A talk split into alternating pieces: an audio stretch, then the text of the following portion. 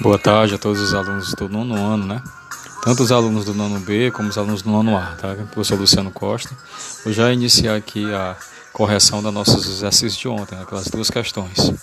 Fique um pouquinho com Marisa Monte e daqui a pouco estarei iniciando a correção.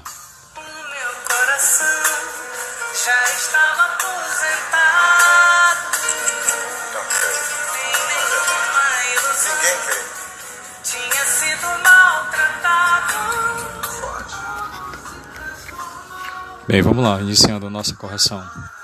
Então, eh, foram algumas sequências de orações, né, de frases e períodos, em períodos grandes, que era para você analisar algumas palavras, né, algumas palavras. Vocês teriam que descobrir quais são essas palavras. Então, vamos lá, fazer a correção. A, primeiro, a primeira oração diz assim: Minha prima e o marido vêm à minha festa de aniversário. Chegarão no voo das 16 horas. Eles têm três filhas. Elas leem na viagem toda. Em consequência, sentem enjoo. Então, quais são as palavras aqui para se verificar quanto à acentuação? A primeira palavra essa palavra vem. Após tem minha, minha prima e o marido e o marido. Então, minha prima e marido é o sujeito composto. Então, esse vem tem que ser acentuado com acento circunflexo, tá? Vem com acento circunflexo.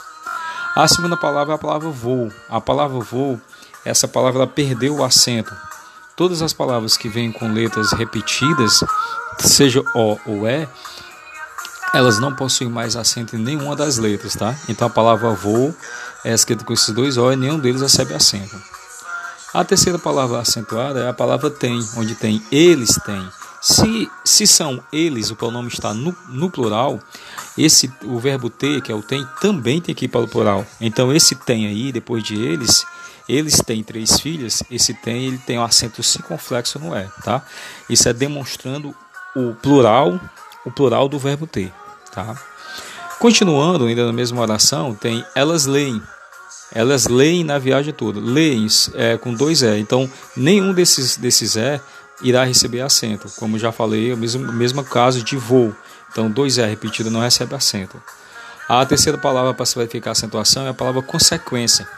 Por quê? Porque caiu o trema. Então essa palavra consequência ela não recebe mais o trema. Aí na, lá na, no exemplo vocês têm a palavra consequência no, no exercício com trema. Ela não tem mais o trema. O trema não existe mais na língua portuguesa.